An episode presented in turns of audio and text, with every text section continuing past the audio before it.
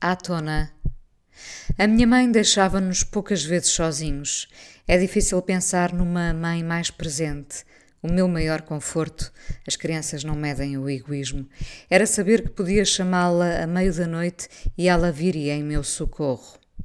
Em mais um exercício de memória, lá está ela ao meu lado, independentemente do cenário. Sorriu ao lembrar-me dos tempos em que chegava da escola e todos os dias tinha os meus pratos preferidos à espera. Era um prazer de ambas, creio, mas a adulta que sou reconhece-lhe muito mais valor agora. A nossa carência desmedida na infância não nos permite avaliar bem os passos que os outros dão por nós, ao nosso lado.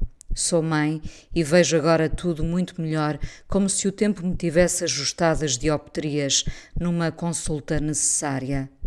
O passado teima em clarificar-nos o presente.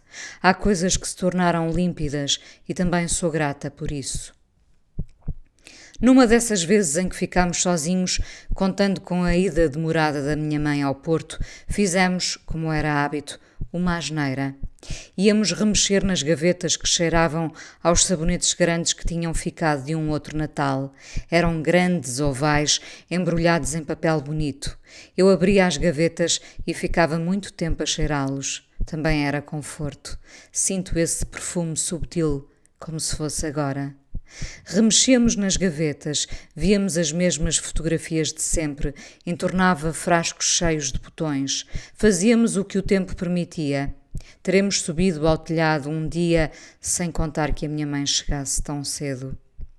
Numa dessas desarrumações, amando da nossa curta insurreição, partimos um frasco sem grande importância, mas era uma prova de que tínhamos ido demasiado longe e sabíamos que esse pequeno ato teria o seu preço. Um grito mudo de sobrevivência obrigou-nos a esconder os vidros partidos. Penso que havia uma tampa. Não chego a tanta clareza. O episódio ganhou relevância mais tarde. Nesse dia, a minha mãe chegou a casa e nada havia para contar. Afinal, tínhamos enterrado a prova do nosso deslize no nosso quintal insuspeito, onde tanta natureza crescia, ocultando pequenos crimes que a infância encobre. Sei do medo que senti e de como eu e o meu irmão, inconscientemente, medimos cada palavra para não escancararmos a verdade. Muitos dias depois, não sei precisar quantos, quando a chuva chegou e já eu tinha lavado do pensamento esse deslize, o frasco, à força da terra ensopada, emergiu da nossa sepultura incipiente. Estava ali acenando-nos e a minha mãe facilmente detectou a nossa mentira flutuante. Eram só meia dúzia de cacos sem união, mas que sublinhavam a pequena mentira. E uma pequena mentira pode encobrir outra e mais outra, e quem sabe definir-nos o caráter. Não sei se houve castigo, mas houve qualquer coisa que me faz lembrar até hoje essa mentira à tona, ali mesmo em frente aos nossos olhos, quando o pensamento já a tinha levado. Lido muito mal com a falta de verdade. Algo se quebra em mim quando descubro que alguém que me é próximo mentiu.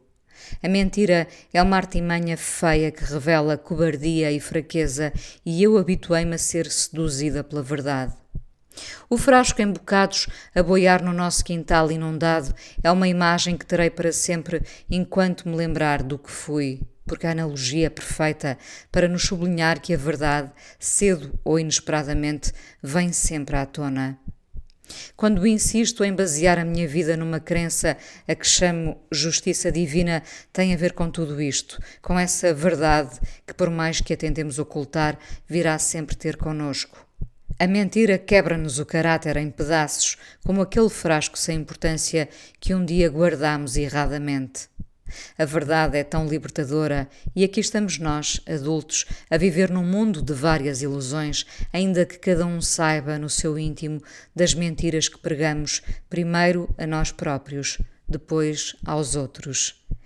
Era só um frasco partido. Ainda o vejo à tona.